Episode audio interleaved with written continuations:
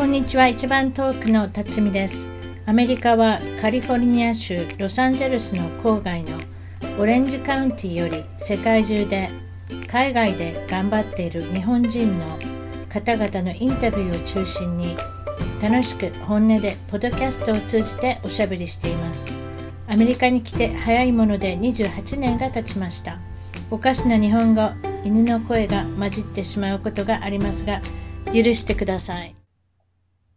それでは今日の一番トークは、えー、海外生活8年、ニュージーランド、カナダ、そしてタンザニアにあ滞在されたことがある、今日は滞在先の和歌山県よりお越しいただきました。恵子さんです。こんにちは。こんにちは。よろしくお願いします。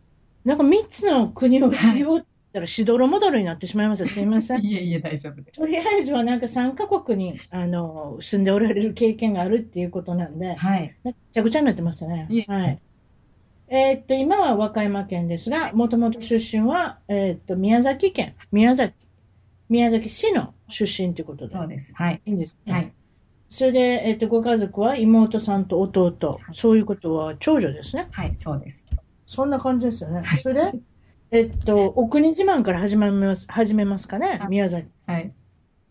何ですか、宮崎っていうのは、お国自慢っていうのは。宮崎は、まあ、気候がすごくいいとこなんですけど、そうそうそう。はい。なので、キャンプとか、あの、野球のキャンプとか多いですよね。巨人のキャンプのイメージがあるな。ね今、ちょっと今も行ってるんですかね？よくわからないんですけど。からね、私もね、何十年いないのでね。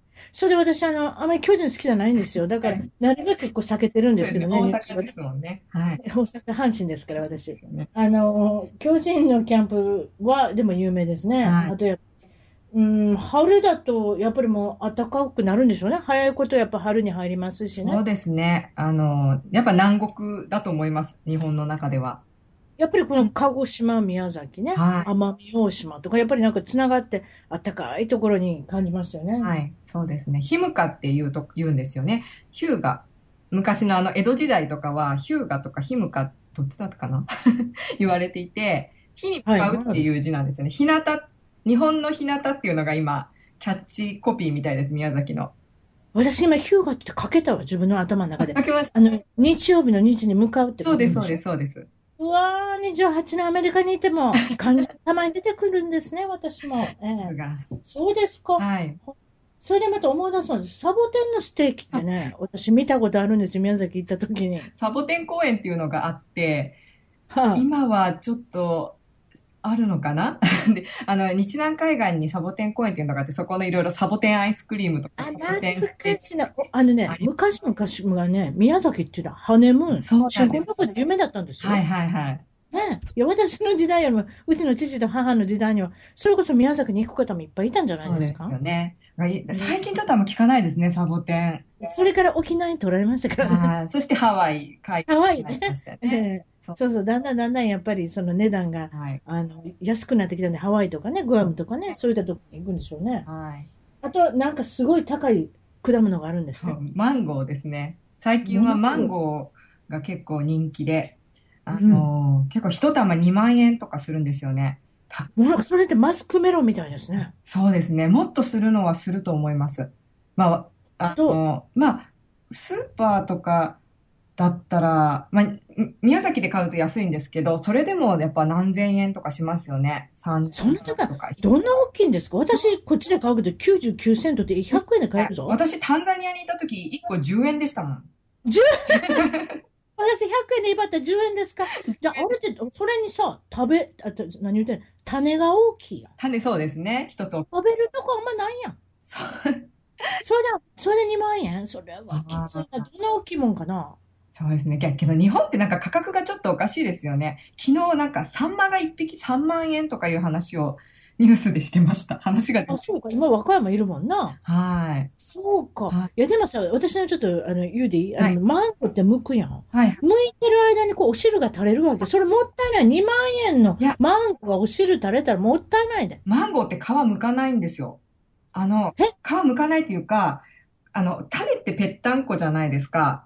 その両端を切って、さいの目に切り目を入れて、ひっくり返すと綺麗に広がるんですよ。ちょっと言葉では説明しにくいんですけど。難しいな。かしな。でもなんとなくわかるよ。Google で画像を、あの、検索してください。やってみます。あ、そうなん。はいそういう食べ方すんの？そうです私ね。向いてたからね、剥くたんびにこう汁が垂れてくる。もったいない、うんもったいない。ですよ。なんかジューシーなのが。100円でもったいないで2万円でもう私もうあれは心臓麻痺起こすわ。そうですね。だからいつもお中元で皆さんに送って、自分の口には入らないみたいな感じです。あそう、ほな、マンゴーの切り方、剥き方、ね。あの、ちょっとググってみます。それでね、あの、お話聞いてたら、はい打ち合わせに聞いてたら、はい。生活、着物を着ておられて、そうでいいんですか？はい、そうですね。この7年ぐらいは、はい、ほぼ毎日着物ですね。珍しいですね。それまたちょっと聞かせていただかなくちゃいけない。で、どういうきっかけで始まったんですか？その7年前から着物を着ておられでする。ね。なんか理由はいろいろあるんですけれども、一番最初のきっかけは、えっと、一番上の子供が生まれた時にダイパーフリーといっておむつなし育児って日本では言われてるんですけど、おむつをつけ、できるだけしないで、おむつの外でトイレさせてあげるっていうのを生まれた時からやっていて、でうんその、まあ、研究をされてるグループとかもあってですね。で、うん赤ちゃんっておむつをつけてると、ずーっと、うんなんかだらだらとおしっこをするらしいんですよ。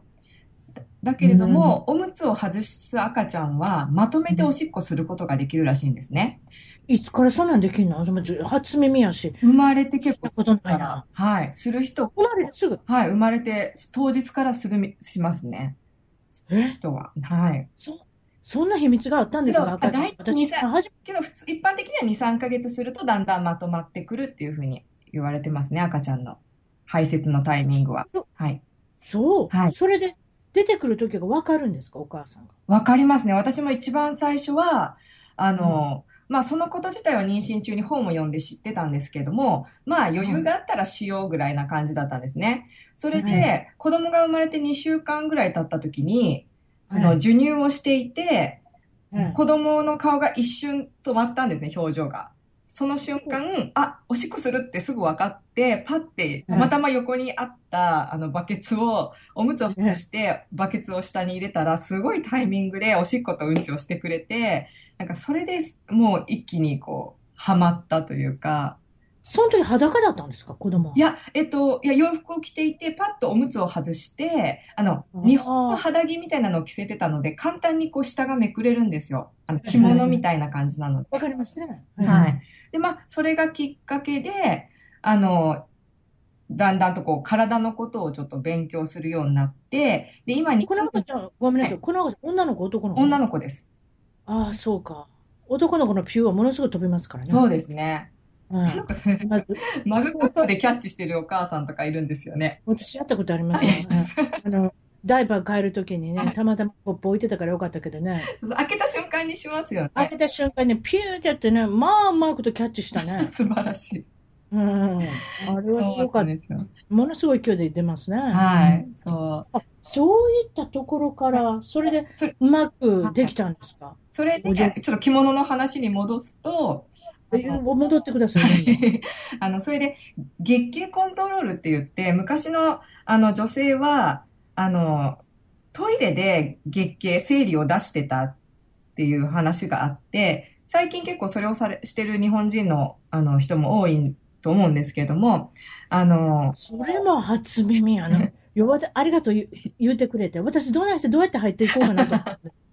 いや、お手洗いナンバーワン、ナンバーツーはわかるじゃなはいいですか。はいはい。ね。でもこれナンバースリーっていうナンバーか、3ですね。女の人にはそういうものがあるじゃないはいですか。はい。どこれどないなってんのかなと思って、はい、言うてください。はい。それも、やっぱそ、それをするためにも、うん。あの、うんやっぱりパンツとか、あうんの、ナプキンをつけてたりとか、パンツをつけてたりとか、西洋的なズボンを履いてると、うまくいきにくいっていうことを知ったか学んだか知ってですね。それで、やっぱり日本人の体には、あの、やっぱりその着物がいいんだっていうのが、あの、分かって、で、うん。あの、まあ、あの、ちょうどそのタイミングで、ちょうど一人目の授乳が終わるタイミングだったので、あ、またあの、ワイヤーとか入ったちゃんとしたブラジャーとかをつけなきゃいけないんだっていうのもあって、それもすごく嫌で、あ、着物を着ればブラジャーもパンツもつけなくていいっっていう確かにそうやけど。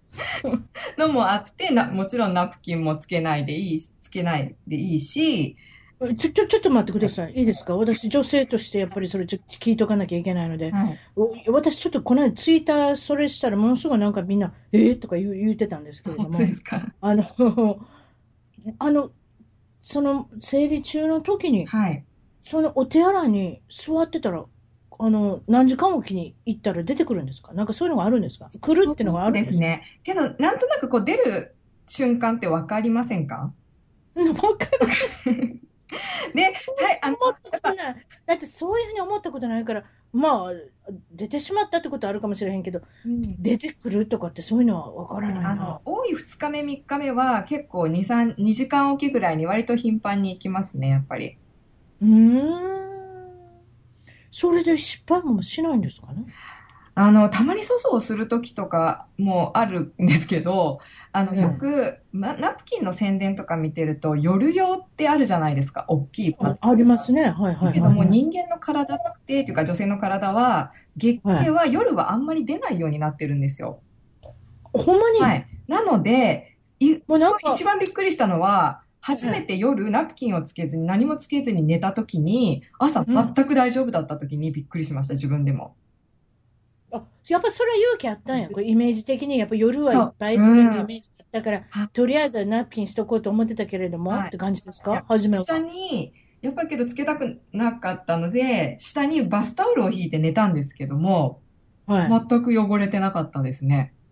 えは夜はみんな機能がお休みするってことですかねそういった部分も。ね休むんでしょうね。やっぱトイレに行かないと一緒、まあ体を横にしてるっていうのもあるかもしれないですけど、いやいやいやいやいや、そうなんですか。はい、なんかそういう機能がやっぱ、もともと人間の体には多分備わっていて、昔の人はそれをやってたと思ったら、そう。今そう考えたら、江戸時代とかそんなんだったんでしょ？多分。はい。だからナプキンとか今みたいになかったし、ものを着て、まあもちろん生活習慣が違うので、体のこの作りとか筋肉とかも私たちはだいぶ衰えてるとは思うんですけど、うん。はい。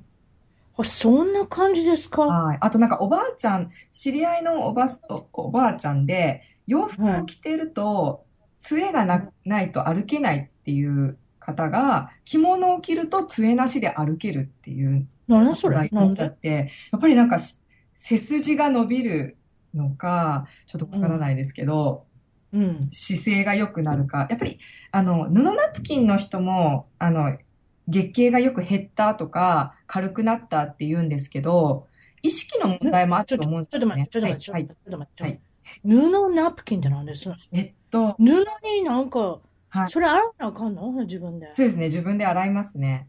臭いなぁ けど、そんな、なんかお風呂、あ、けど、西洋だとあんまお風呂入らないかもしれないですけど、日本だと、まあお風呂入った時に、こう2、3枚洗うっていう感じなので、はい。けど、私の性格ではできない。でもいっぱいいいことがありそうですね。だから、月経中の女の人ってやっぱりそのぐらいの余裕、今の女性は忙しいじゃないですか。いろんなことにお仕事とか。とかしてますからね、パートに出たりとかね。はい。だから、やっぱり、その月経中に2時間おきにトイレに行ったりとか、ナプキンを自分で洗ったりとかするぐらいの余裕がやっぱり必要なのせやな、今話聞いてたら、それぐらいの余裕なかったら、時間に余裕がなかったらできないですもんね。やっぱ辛いと思います。月経中に体を休められないっていうのは。ああ、うんそういうことか。まあ、そういうところから来てるんですね。であなた下着をつけないと おっしゃって、あの子供さん何人いるんですか？失礼しました。子供3人います。イージーアクセスですね、はいご主人。ここで笑い取りたかったんです、実トイレもすごい楽です。着物だと。ご家族の中で、ご主人だけなんですか？そしたらパンツ履いてんのは。そうですね。あ、いや、えっと、子供たちは、家ではほとんどもう履いてないですけど、別に履くなとか私が言ってるわけではなくって、うん。履きたがらないんですよね。あ、それあるよ。はいそれあるよ。私ね、あの、靴下は履きたがらない子だったんですよ。はい。でも学校行ったらやっぱり靴下履かなきゃさ。はい。だからそれを教えるのが大変ですよね。カリフォルニアって年中暑いし、はい。うんサンダルでペタペタどこでも行けるしね、それこそあのビビーチサンダルみたいなのでううろうろできるじゃないですか。ど靴下が嫌いな子が靴下を履かせるのも大変だったんで、だから、パンツが嫌いな子をパンツ履かせるの難しいでしょうね。そうですね。最近は、あの、もう、せ、保育園とか制服があるので、もう制服の一部みたいな感じで朝履いてますね。うーん。で、家帰ってきて脱ぐんですか？そうですね。脱いで 女の子も男の子も。ああの、何人いらっしゃるんです？三人ですよね？はい。上が女の子。9歳の女の子です。で、下、次は何何歳？5歳と3歳。女の子ばっかり。えっと、5歳の男の子と3歳の女の子です。ああ、2対1ですか。はい。もう本当に、はいうわ、それは、それはめ難しい。いやあの、珍しいこと聞きましたですね。それで、2カ国で出産されてるじゃないですか。はい、はい。これの経験っていうのはどうですか？まず一つ目はどこですか？えっと、1人目はカナダです。カナダで産んだと。はい。これはどんな感じでした？そうですね。初めての出産だったんですけど、まあ、も、あの、もともとというか助産師なので、あの、お産に関しても赤ちゃんのお世話に関しても特に不安はないし、あの、妊娠経過もすごく順調だったし、もうお産はすっごい楽しみだったんですよ。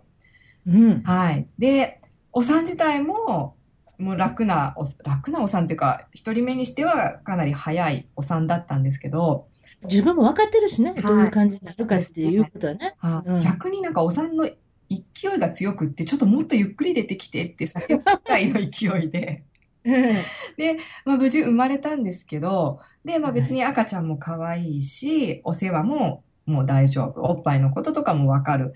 だけれども、やっぱり、あの、マタニティブルーになって、カナダで。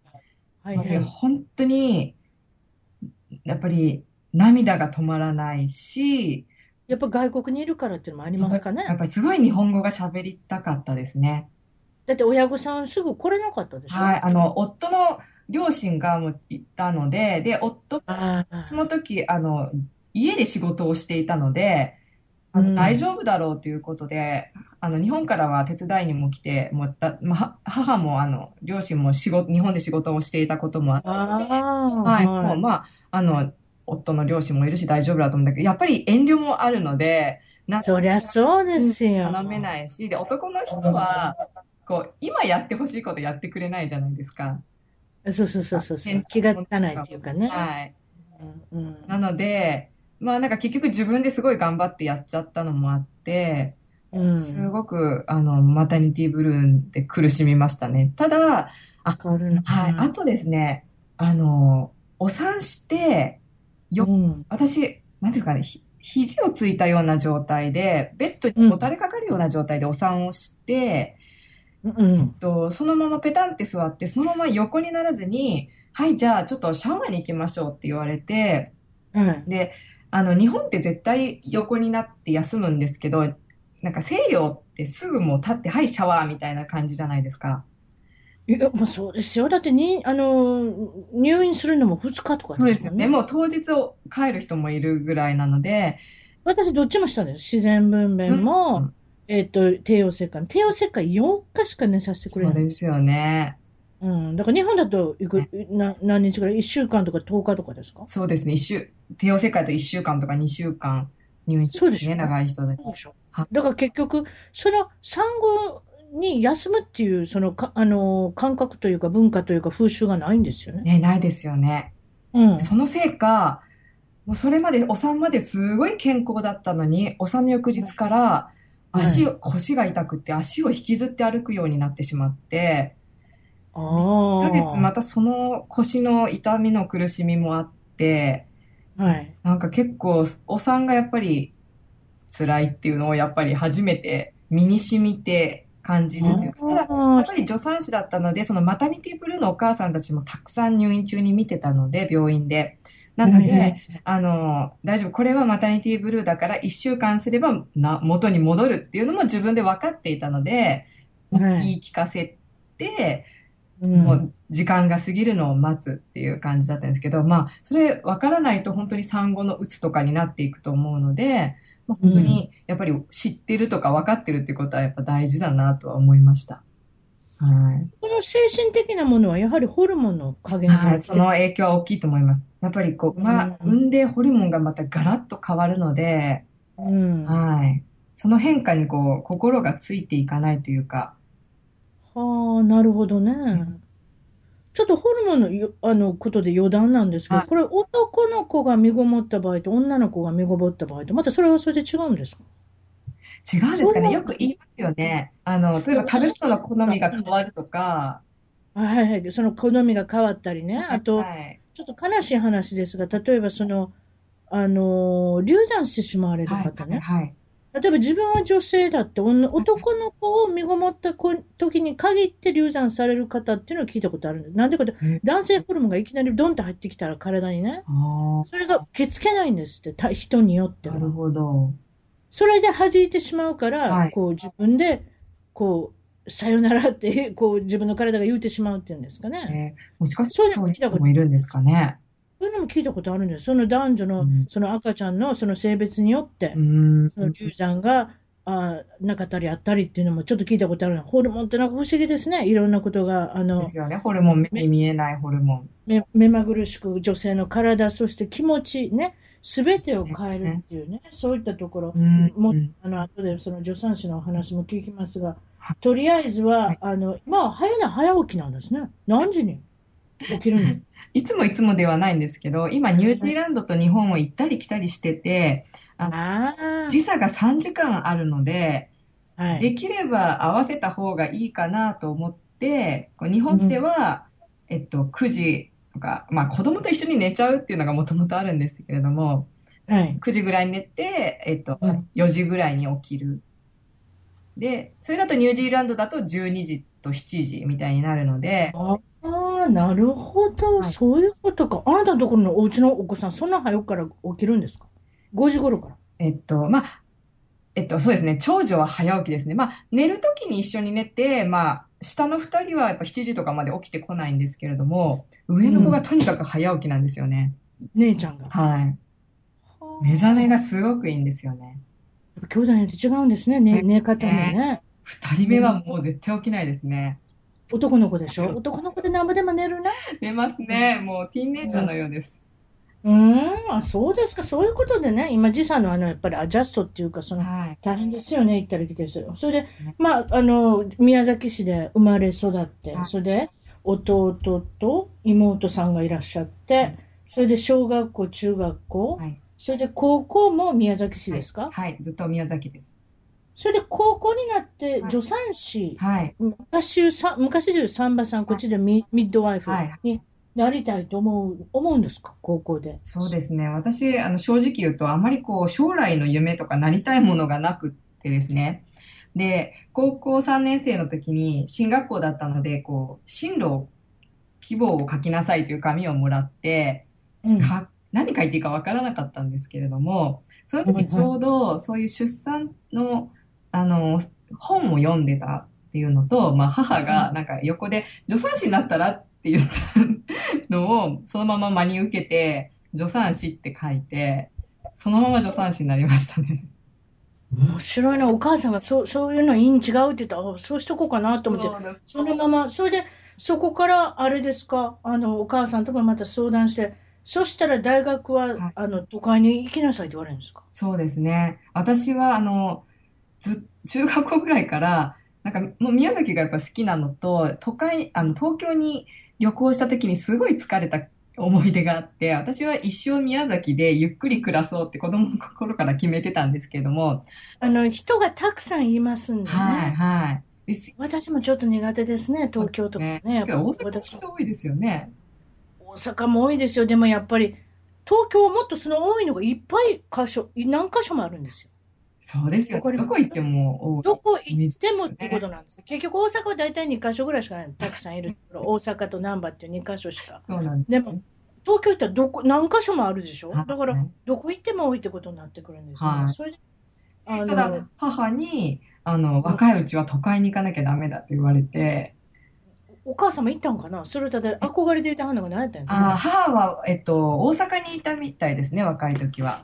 ああ、やっぱりそういったこと思いつくっていうのは、やっぱり自分もいたはってんね。はい。うーん。で、それで、あれですか、はいあの、東京に行ってみるんですか？はい、行きました。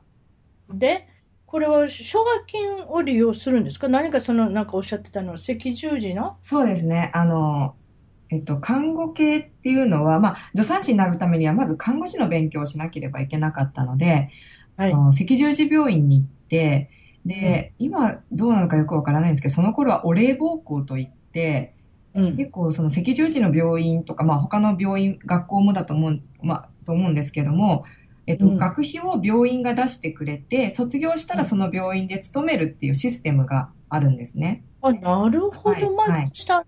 はいはいはい。それで、えっと、そのまま、えっと、大学卒業した後は、赤十字病院で勤めるっていうことこういうもことしてありますね。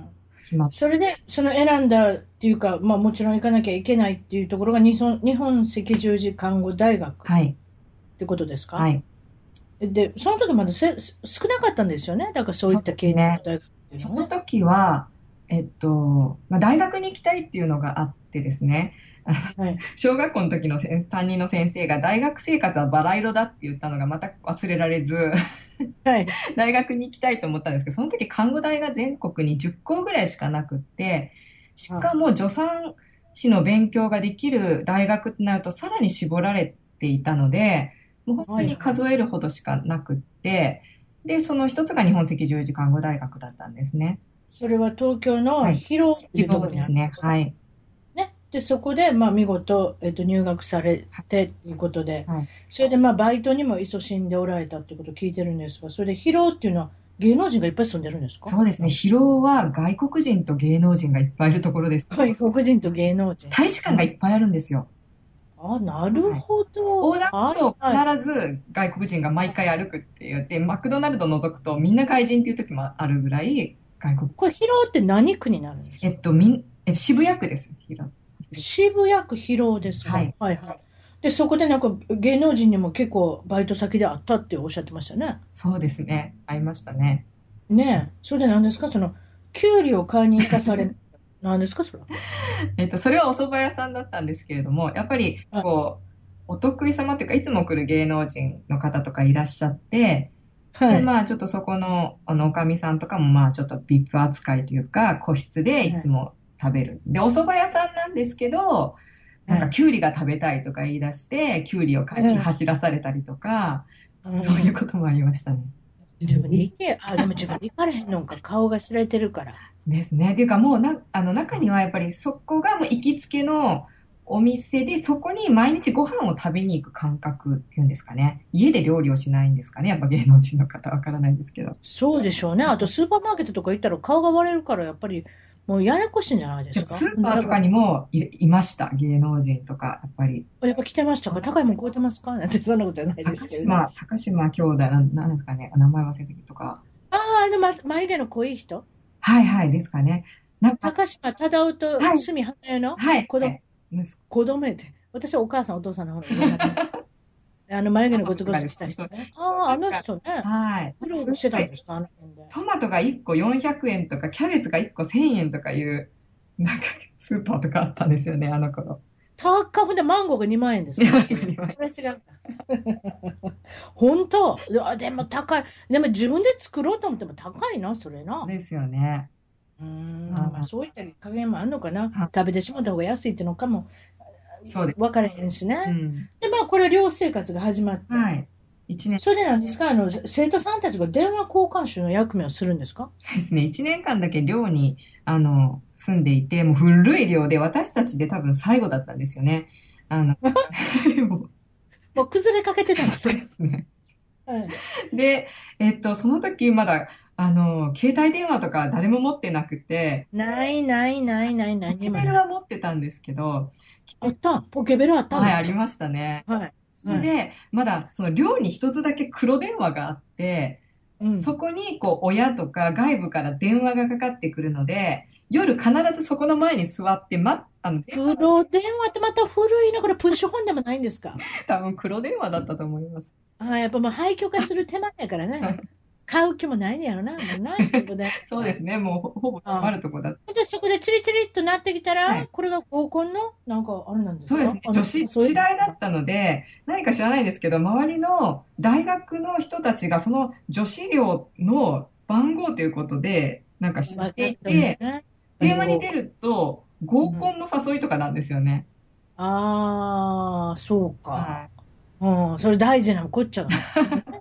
女の子やしね。やっぱ知りたいし、女子ばっかりやしな。ですね。うん、ここぞとばかしに、まあ特にいい大学とかあれやろな、電話かかってきたら、あの、ちゃんと取らなあかんね、交換手がね。うん、まあそういう役目してたんですか、女の子が。はい。で、バイトのお金を貯めて海外旅行に出始めるようになるんですね、ここで。はい、はい、そうですね。それで行き先が、はい、とりあえず初めからインドの、インド行ったんですか？あ、ミャンマー行ったんですか？はい。大学1年生の時に、えっと、ミャンマーに初めての海外旅行に行って、うん、で、まあ、場所が場所だったので、すごいカルチャーショックを受けて、それで海外旅行にはまりましたね。ミャンマーってあの、あれ、言ったとこ？地震。えっと。地震言ってないか。あれは違うのか？あ、違う、あれネパールやってごめん。えっと、その時もスーチーさんがなんか軟禁されてて。あ、そうかそうか、すいません。あの、ぐちゃぐちゃになってる。エベレストがあったかな、ないかなと。すいません。あ、スーチーさん、覚えてますよ。綺麗な人ね。イギリス人と結婚した人ですね。はい、そうです、そうです。はい。国際結婚ね。はい。うん、ああ、そんななんか政治のなんか波乱な時に行ったんですか？そうですね。大丈夫ですか昨日はそこの寺院が爆破されたとか、例えば火炎瓶とか投げてこられませんでしたか？そういうところでしたね。私は、あの、な、なかったですけど、本当に銃を持った警官とかがもう、うろちょろしている状況でしたね、その時は。まあ、お母さんとお父さん知らなかったからよかったけど、ま あ、大変なとこ行ってるんですね。ですね。まあ、そこが、あの、中学の時の先生を訪ねて行ったので、まあ、そこにいる、住んでる人のところに行くっていうので、あうん、ただ一人でこう旅とかではなかったので、うん、まあまあ、それで、まあ、それでまあ、あの、安全に帰ってこられて、帰国して、はい、また、あの、バイト、そして大学のお勉強に励まれるんですが、今度は2年生の時ですか？インドの、インドに行くんですか？はい、インドにも行きました。はい。ね、今日のあれですね、メインイベントの一つでもありますね。あのお着物を着られているっていうのもメインイベントですけれども、はい、インドでガンジス川にどうなったんですか？何を見たんですか、ガンジス川で。いや、ガンジス川で、なんか全てを見たっていうか、なんかごちゃごちゃいっぱいあったんですね。そうですね。もうなんかこう、一回見た瞬間に、あの、トイレをしてる人がいて、体洗ってる人がいて、食器を洗ってる人がいて、死体が流れていて。死体も流れてるんですか？はい。なんか、焼いそこでご飯の支度もしてるんですか、はい、今、ご飯の支度もしてるっておっしゃいました？えっと、食器とか洗ってますね。食器も洗うし、トイレもしてるし。洗濯物とかしてますね。洋服洗って。洗濯もしてるし、餃子もしてるし。それなんで、棺桶が流れてきたんですそれとも死体が流れて何ですか？それ死体がぷかぷかじゃなくてですね、なんかもう棺桶みたいに入れて、うん、あとなんか、仮装した灰も巻くみたいですね。仮装した灰も元日かも何でもありやな。はい。で、ただ仮装するお金がない人もいるので、もうそういう時は流すみたい。結局土葬もできへんから、はい、流してしまうってことですか？そうなんですかね。しかし、それ聞いてたら大変ほんで、あなた大丈夫でしたか？体、あのなんか、コレラとか、赤痢とか、下痢とか、なんか、最後、リーばっかりですね、これね。リーとラーか、ごめんなさい。そう、なりません？特定のあの病気にはならなかったんですけども、やっぱり一回お腹は壊しましたね。熱が出たんですね、すいません。熱が出て、切り回ったのかな、うん、同時に。はい。うん。はい、これ何？な成田で、あの、なんか聞かれませんでした？質問票とかに答えなさいとか言って。いやあんま記憶がないので、もう帰るときは治ってたので、割と2日ぐらいで、なんか現地の人にお腹壊したら炭酸を飲めと言われて、えー、炭酸ソーダ？炭酸ソーダを飲んで、炭酸に塩を入れて飲むんですよね。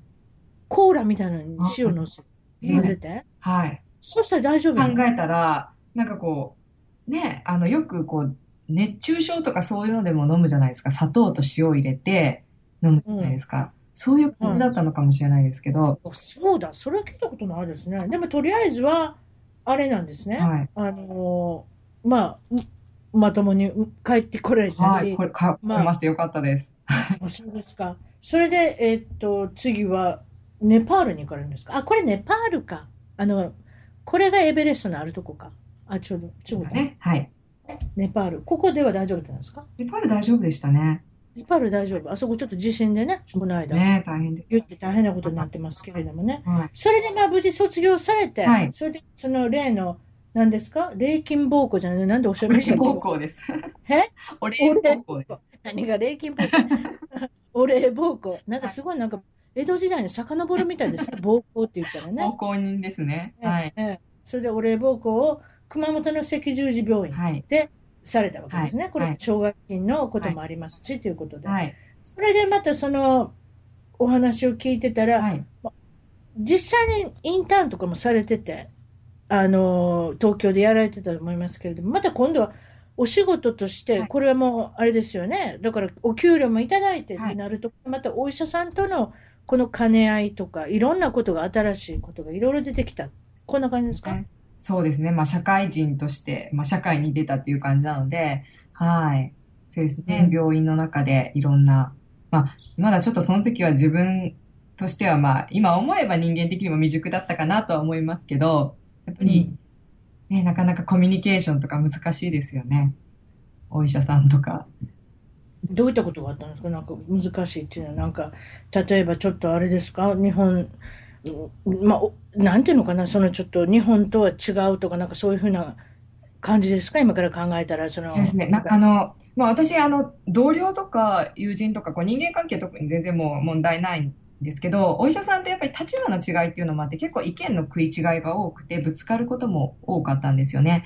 で、うんあの、ニュージーランドとか海外に行くとわかるんですけど、ドクターもナースも助産師も結構同じように話すんですよね。まあ、敬語とかそういうのがないっていうのも、学生さんもみんな同じように対等に話すんですけど、やっぱり日本の社会ってお医者さんすごく強いじゃないですか。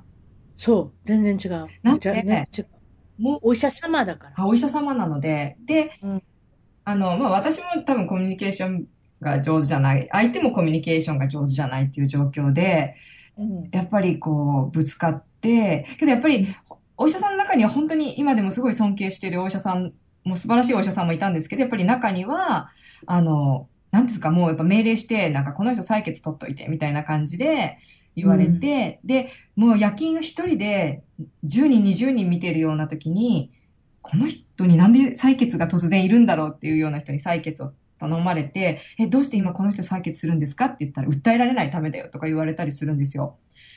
やっぱそういうのを聞くと、な、なんなんだろうっていう。ちょっとがっかりしますね、やっぱりね。お医者さんっていうのは、本来は人の病気を治したりね、ね。そういったことをするのはい、が本当は趣旨でなきゃいけないのに、はい自分を防御するっていうか、自分を守るっていうかね、そういったとこからの医療っていうのは、ちょっとやっぱり首かしげますよね。産科っていうのが特に訴訟の多いところなので、まあ、なるほどそういうとこ今は保身するあ。状況もわからなくもないんですけど、そこで、まあ、先生が、まあ、それが本当だったとしても、いや、こういう、こういう、こういう理由だから、採血をしてって言われれば私もすんなりできるんですけれども、うんそういうふうに言われたり、お、なんか看護師は、なんか黙って医者の言うこと聞いてればいいんだよって言われたりとか、結構そういうことがあったので、なんかちょっと、辛かったですね。まあけど、助産師としてはすごく仕事は充実してたとは思うんですけど、ええええまた学生の時と違ってね、はいまたそ,、はいそういうのもあるでしょうね。はいで、それで、何ですか、そのニュージーランドっていうのが、はいあの、この辺で、あの、助産システムが発達している国だっていうことが、はい。あれですか？なんか本かなんか読まれたのね。そうですね。の雑誌だったと思うんですけども、まあ、えっと、ニュージーランドは約25年、26年前ですね、に、あの、すごく、あの、助産の、出産ケアのシステムがガラッと、助産の、助産師のシステムがガラッと変わって、すごく変革を起こしたところで、それを雑誌で読んで、まあ、ぜひ勉強したいなと思ってニュージーランドに行きました。うーん。やっぱりね、そうやって、特にその日本のその医医学、医療っていうかね、そのお医者さんとのそういったことも、まあ、兼ね合いではい、いろんなこと考えさせられたでしょうね、あなた自身もね。その、はい。お母さん、その、はい。助産師っていうのは、日本ではやっぱり子供を産むための、そうですね。あの、はい。あれじゃないですか、お手伝いというか、はいまあ、主役になる人なんですけれども、はい。外国っていうのはやっぱりその産後のことも、はい。あれですか、含めての、その、パートナー的なお手伝いするっていう感じの、あるんですね。日本も今産後ケアっていうのにものすごく力を入れてるんですけれども、どっちかっていうと日本の助産師の方が、私たちは女性の一生を見ますっていうふうに言ってるんですけれども、ニュージーランドで言えばニュージーランドは妊娠してから産後6週までに集中しますという感じですね。お産に集中しますっていう意味では、ただ、ニュージーランドは一人の助産師が一人のお母さんを妊娠中から産後までずっと継続してみるので、そこにやっぱり信頼関係もできるし、お母さんの安心感とか満足感とか、そういうものが全く違ってくる、体験が違ってくると思います。いや、それはすごいですね。アメリカそんなないもんな。アメリカはないですね。あの、日本は戦争が終わった後に、あの、GHQ が来て、アメリカ式になったので、もともとアメリカは、あの、資格のある助産師がその時いなかった状況だったので、ほとんどいない状況だったので、うん、そこからはアメリカ式になったんですよね。どちらかというと。うーん、なるほどね。いや、アメリカで私、赤ちゃん二人産んでますけれども不安ですよ。そうですね。やっぱそこにか誰か自分のマイミッドワイフみたいなのがいるとすごく安心しますよね。いや、初めての子供は特に、まあ、二人目はなんとなしに感覚分かってるけれども、でもやっぱり私なんかでもね、あの、年離れてないんだよね、二人ともね。だから、二人とも見ながらっていうのはもう、二人とも、うん、そうそう、はい。見ながら、あの、下の子にね、それこそミルクっていうか、おじちゃんあげてって大変でしたもんだから、そういった意味。だからそれで、誰か助けてほしいなと思うけれども、それはなかったからね。やっぱり、そういうシステムが整んでてたら、すごいいいですね、今話聞いてて。はい。例えばそれ今問題になってる、例えば何ですか、その子供への虐待とかね。はい。お母さんとかお父さんになる学校ってないでしょ？別にどこの国でもね。ねはい。もう今は自分の子供が生まれて初めて抱く赤ちゃんっていう状況が多いですもんね。うん。だからその、生まれてからその、まあ6ヶ月なりでも何でもいいですけれども、1年なり、誰かにその質問していく相手がいるっていう。うん、それも同じ相手の人に質問できるとか、はい、あの、その助言アドバイスがいただけるっていうのは本当にありがたいですよ。そうですね。あと、見越してもらうっていうのもすごく大切だと思います。うまくやってるよ、うん、大丈夫だよっていう、こう、念押しっていうんですかね。そうそうそうそうそうそうそう、はい、改めてね、誰かにね、あなた大丈夫って言ってもらったら自信がつくじゃないですか。だから、はい、その自信がないままに、親が1年目、そして2年目、3年目っていうふうになっていくんですよ。それで、ね、やっぱり次男、次女っていうのは、2人目の子供なんで、比較的、ちょっと育てやすいですけど、やっぱり上の子っていうのは一番、初めの子はやっぱりお母さんにとって全て初めてなんで、はい、そういったところやっぱりいろんな人と、その一人の人と、まあ二人の人と何でもいいけど、そういうシステムであれば聞いていけるって、それはすごいいいことですよ。本当にびっくりします。それで、まあ、あの、ニュージーランドへ行かれて、はい、語学学校からまず始められて、とりあえずは、英語なんてどれぐらいできたんですか？ニュージーランド英語は、とりあえず、あの、中高、大学と英語は、もうすごい苦手だったんですけれども。あ苦手だった今どうなるのかなオチが。はい。苦手だった。得意だったんですって言うのかと思って、あ、あ違うですね。あんまり好きでもなかったし、点数も良くなかったし。そうですね。でもニュージーランドに行く限りは英語しなきゃいけない。その前に、まあ、海外旅行はしていたので、海外旅行、あ、そやってました、ね、タンザニアにも行ってたので、あ、そうか。英語圏に行ったことがなかったんですけど、20カ国ぐらい旅行してたので、なんか、それなりにこう、場当たり的な英語は出てくるっていう状況で、ただ、で、例のブロークンイングリッシュでははいけたってやつですね。そうですね。ただ、そのアカデミックな英語とかはやったことがなかったので、はいはい、はい、ただ熊本にいて社会人になって、はじ、はい、えっと、文法を一からやり直しましたね。本当やっぱりでも、日本でやっていって、そしてまあ向こうで語学学校に行って、はい、それで、またそれがなんか助産婦のお勉強もできるような、はい、あれだったんですか？留学の内容だったんですね、そうですね。もう、えっと、語学学校に行ったのは2ヶ月か3ヶ月ぐらいで、その後大学院の方に行って、はい、あの、助産の、ニュージーランドの助産のシステムを学びましたね。はい、うん。なるほど。はい。その時に、でもその、その、住むところを見つけるまでユースホステルに泊まってて、はい。はい、そこで今のご主人に会われるんですか？はい、そうですね。で、初めの印象はそのカナダ人ってことですね。はい、カナダ人。カナダ人、エドモンドから来られたはい、ご主人。はい。それで親日家だったっていうことで、日本のこともよく知っておられて、はい。多分ポケモンもしてたんでしょうね。ですかね。新日っていうほどじゃなかったですけど、はい。はい。それで、初めの印象どんな感じ？えっと、やっぱりあの、英語が大して喋れなかったので、うんあの、外国人とそんなに話が盛り上がることなかったんですけれども、うん。話が続くので、まあ、なん、なんて、忍耐強い人というか、あと、どっちかというと向こうが喋ってたんでしょうね。よく喋る人だなっていうイメージでしたね。あーあ、よく喋るなって。はいあとあの、私髪の毛がすごい、単発っていうか短い、なんか男らしい感じの人が好きなんですけど、髪の毛がなんか長くって、なんでこの人髪長いんだろうっていうのが なんか気に食わなかったですね。ちょっと Facebook で見ましたよ。見ました。えー長髪ですね。絶対切らないんですよ。ひげ、おひげもありませんね。はい、髭もあります。はい。ひげある人ってちょっと抵抗ないですか？日本の人で。そうなんですね。なんで切らないの？とか、剃らないの？っていう。まあ、髭はあんまり扱いになるんですけど、きあの、髪短くしたらかっこよくななりすぎるからとか言って。かっこよく、かっこよくなりすぎる。でもかっこよくなりすぎましたけれども。あの、あかっこよく、そんなね、かっこよくなりすぎるっていう、そういう、あれ言い方も面白いですね。でもまあ、結局は好きなんでしょうね。そうですね。はい。えーでも、あの、夏暑いと大変ですよ。そうですよね。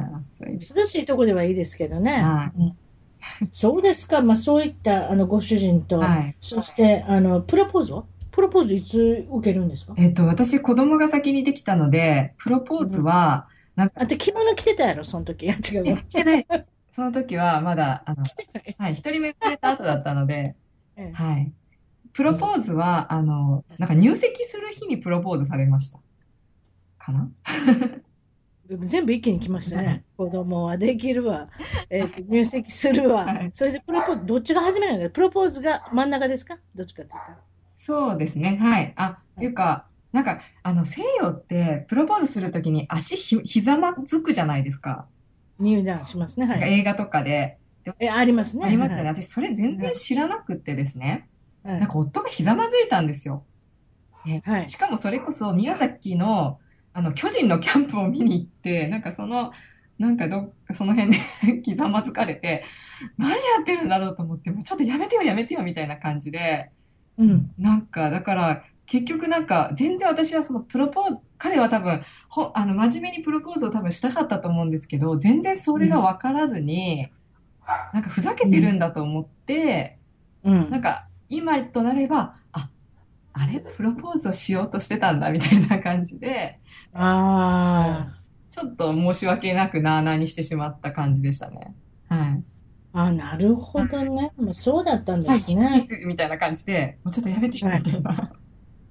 ああ。でも、まあ人は周りにそんないたわけじゃなかったんですけど、うん。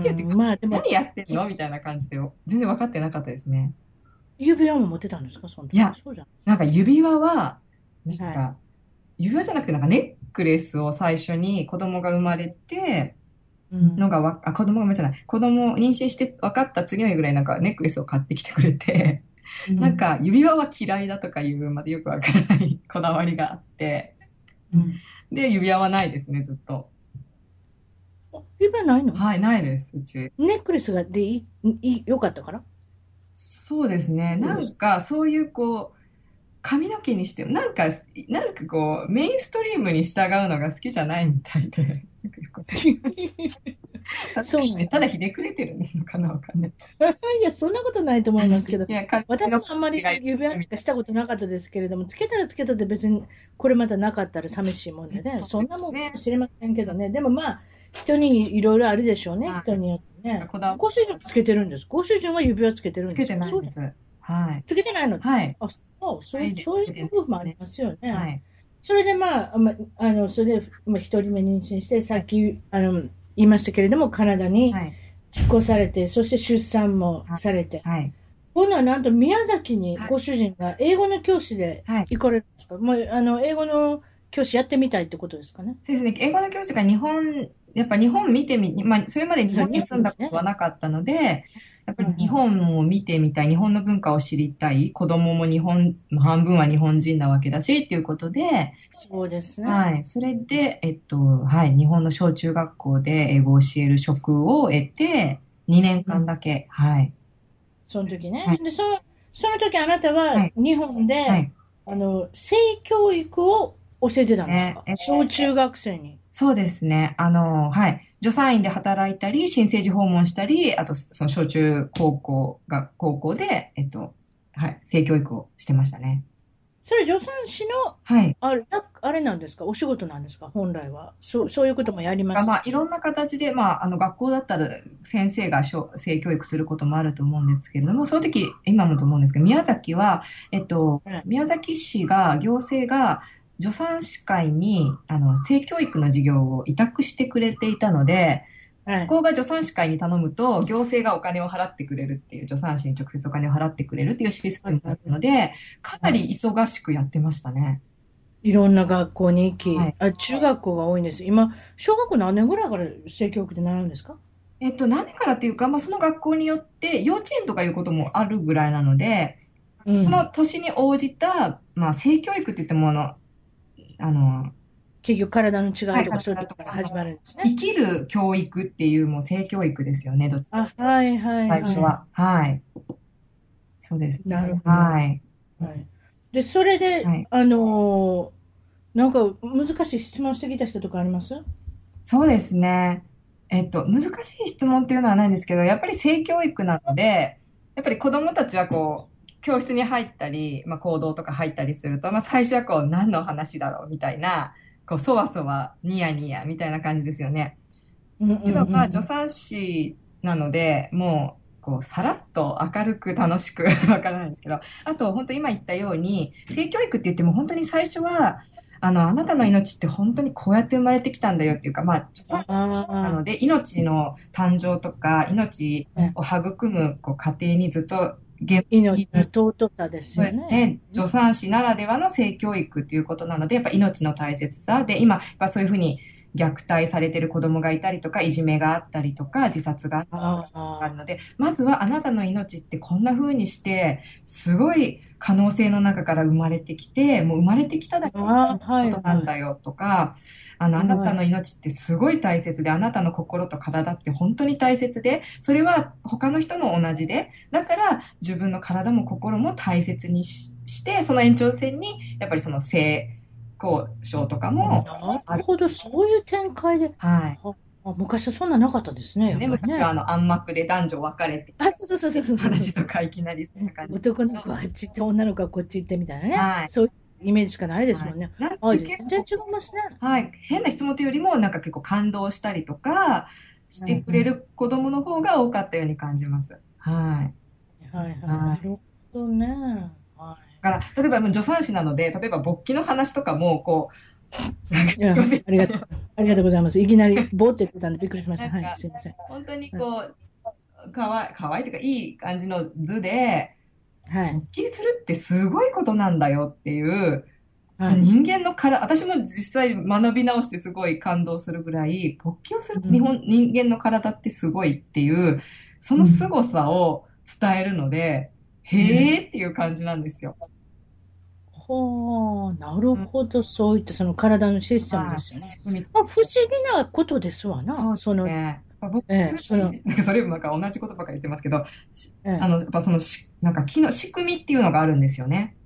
どういう状況になると勃起して、その時に、男の人ってここで説明する必要ないですよね、ごめんなさいや、別にいいですよ。聞いてますから、私。い。で、男の人ってこう、女の人と違ってこう、一緒じゃないですか。精子が出てくるところも、おしっこが出てくるところも一緒じゃないですか。確かに。はい、で、はい。一緒に絶対出てこないんですよ。で、そうなんですか？はい。で、はいえっと、ちゃん、通り道が一緒なので、ちゃんと、あの、なんか線路とかで、こう、ガシャンガシャンってこう、道を切り替えるのをイメージしてもらうとわかるかもしれないんですけども、はい、はい、わかります。うんはい。そんな感じで、体が切り替えるんですよ。尿を出すときと、おしっこ出すときと、精子を出すときと。その時、勃起はひかもう絶対に必要な機能なんですよ。知らなかった。勃起することによって、あの、線路がガチャンってなるじゃないですか。はい、わかりました。はい。はい、あの仕組みが、はまあちょっと話すと長いですけど、あるんですね。そういうことを、こう、本当に あの、話だからあれでしょ？一一番線に行く電車と二番線に行く電車と変わるってやつでしょ？そうですね、あの、線路、二つに分かれるときに、ええ大変なお仕事です、あれ。ね。感じですよ。はい。ああ、そういうとこから来てるんですか？私ね、不思議に思ってたんですよ。同じとこから出るなっていうことで、ね、皆さんやっぱり。もう具体的には違いますけど、まあ、そうやって経路を使い分けるというか、はい。あなるほど、そういうことだったんですか。なんですけど、まあそういう感じで、また、あと、まあ生まれる出産のこととかですね。赤ちゃんこんな風に生まれてくるんだよとか。ねはい。あ、そうですか。はい、それで、あの、まあ、あの、2年後ですか？このまでニュージーランドにお引越しして。はい、またニュージーランド引っ越して。はい。そういうことですよね。ご主人はもう英語教師やったし、今度はもう自分の観光業ですか？それの専門の博士課程を終えるために、はい、あの、ニュージーランドに帰って、はい、そうですね。その後、二人目三人を出産されると。はい。そんな感じですよね。はい、その時に、まあ、出産のクラスも、あの、開いてたってことでいいんですかね？そうですね。はい。うん。で、またそれで、恵子さんは今度は、どうせし、あの、助産師になる、なろうと思うんだったら、やっぱ大学院も行かなあかんし。そういうふうな感じになってくるんですか、やっぱり。やっぱりこれ、勉強をもっと追求して大学院に、そして博士号にっていうことですか？いや、その必要はないんですけれども、まあ、私自身が多分、勉強。やりたかったんでしょでもね。研究が多分好きなんだと思います。あと、私は多分今、日本にあの家族はいるんですけれども、ベースはあるんですけれども、あの、夫も多分ずっと日本にいる、いないと思うんですね。なので、うん、多分、あの、助産師っていう仕事すごく大好きで、お産大好きで、できることならやっぱり、お産の場面にいたいんですけれども、うん、あの、家族を考えたときに、日本にいなくても世界のどこに行っても、うん、あの、お産に関わっていたい。あの、うん、間接的にでも日本の出産が、日本の女性がいいお産をできるお手伝いをしたいと思っていて、で、その方法として研究をするとか、あと、まあ、助産師さんをバックアップすることで、お母さんたちのお産に貢献したいっていうのが、まあ、今の思いですね。はい。ああ、そうですか。いや、それはすごい役割だと思いますよ。これからのやっぱり特にその少子化っていうこともありますんでね。ねやっぱり、やっぱりその、うん、いいお母さんにもなりたい前に、なんですか、子供というものを産んでみたいっていう人が今少なくなってきたってことですよね。だから、やっぱりいろんな不安とかいろいろあるから、やっぱりそういうふうなシステムができて、助産師さんがしっかりしてくれて、私たちと一緒に、こう、アドバイスをしながらね、あの、やっていけるんだったら、ありがたいことだと思います。そういう少子化とかそういうのにはつながっていくんじゃないですか？だんだんだんだんいい方向に。そうですね、もしもそれが広まればね。そうですね。それで今は、あの、和歌山県にいらっしゃるんですけれども、はいはい、これは、あれですか？あの、ご主人が、はい。日本で今回、大学の、大学の先生になって、先生になってっていうか先生で、はい。准教授のお仕事が、なんと和歌山に、はい。もともとご主人も日本が大好きな人なんでね。そうですね。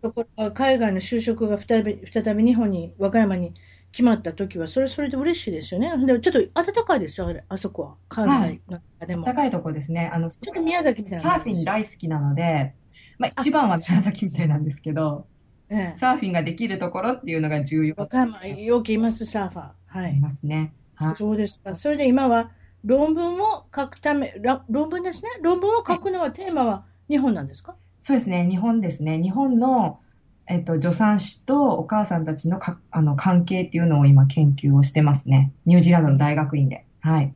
うん。なるほど。はい。それで卒業されて今度はお仕事のなんか夢とかなんかあるんですか？そうですね。まあ、あの、本当に、あの、うちはな、あの、これまでの10年もそうだったんですけれども、来年どこにいるかわからないっていうことをずっとしてきたので、あまりこう、具体的に言えないんですけれども、ええ、あの、なので、とにかく今、さっき言ったように、ちょっと方法はまだこれからなんですけど、まあ今、まあ、コーチングとか、助産師さんにコーチングをしたりとか、はい、いろんな形で助産師さんをバックアップする活動をしているので、はい、まあ、えっと、どういう形になるかわからないですけど、助産師さんへの支援を続けていきたいなと思っています。ああ、いいですね。いいですね。本当にそういうふうになって、はい、あの、いろいろ勉強したことが役に立てばいいですよね。ニュージーランドを見ていると、助産師が力を持つことで女性が力を持ってるっていうのがすごくわかるので、うん、日本の助産師はやっぱりよっていう言い方したらあれなんですけども、もちろんこう自立してる助産師頑張ってる助産師たくさんいるんですけれども、やっぱり病院の中で看護師と助産師の違いがわからないとか、やっぱりそなるほどね。あの、お医者さんとのさっきの関係にしても、はいはいそういった意味で位置づけが少し弱いですね。ね医者の補助みたいになってる部分もすごく多いので、助産師が本当の意味で自立できて、うん、えっと、女性にケアを、女性のケアに専念できたら、やっぱり女性も幸せになるっていうのが私の信念なので、そのためにシステムから日本のお産を変えたいし、助産師をもっと自立した職業、活動を、にしたいっていう感じです。はい。今日はどうもありがとうございました。はい、本当お忙しい中。楽しかったです。それにいろんなこと学びましたんで。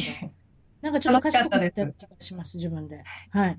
はい、今日はどうもありがとうございました。はい、ありがとうございました。はい、どうも。はい、失礼します。一番遠くの Twitter でフォローしてどんどん絡んできてくださいね。それと Facebook でいいねの支援をお願いします。新しいエピソードの情報は SoundCloud、iTunes、Google Play Music のアプリから購読、フォローするといち早く視聴できます。いつも私の小さな番組を聞いていただいてありがとうございます。